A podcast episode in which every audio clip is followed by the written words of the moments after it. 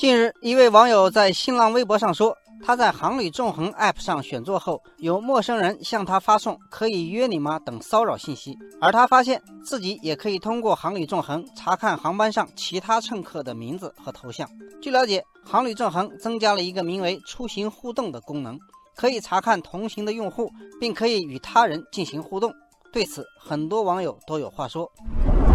网友蘑菇头认为，一款本来是提供便捷服务的工具类 App，为什么突然变成了社交工具？航旅纵横不应该不顾自己的定位，强行走社交路线。网友欢乐田园说：“确实没这个必要，毕竟飞机上短则半小时，长则十几个小时，大家的目的只是出行，完全没必要搭建这样一个系统。而且飞机上空间也有限，很少有人会通过这个去认识新人，更别说建立联系了。”网友丁丁猫说。航旅纵横似乎忘了用户需求的初衷，在航旅之中，比起搭讪和社交，乘客更在意的是安全和隐私。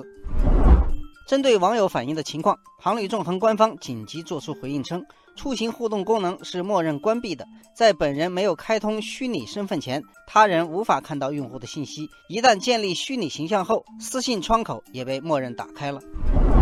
对于这个解释，很多网友也有看法。网友小锦鲤说：“我只是想设置个头像，就被忽悠打开了私信窗口。如果不是出现这档子事儿，我还不知道自己开通了这项功能。”网友土豆丸子说：“航旅纵横已经不是第一次出这种事了。去年六月，航旅纵横就曾因推出的虚拟客舱功能引起轩然大波。这个功能可以让乘客查看同一航班其他乘客的历史飞行地点和频率等信息。”网友子楠说：“可见那个时候他就已经想着要做社交了。”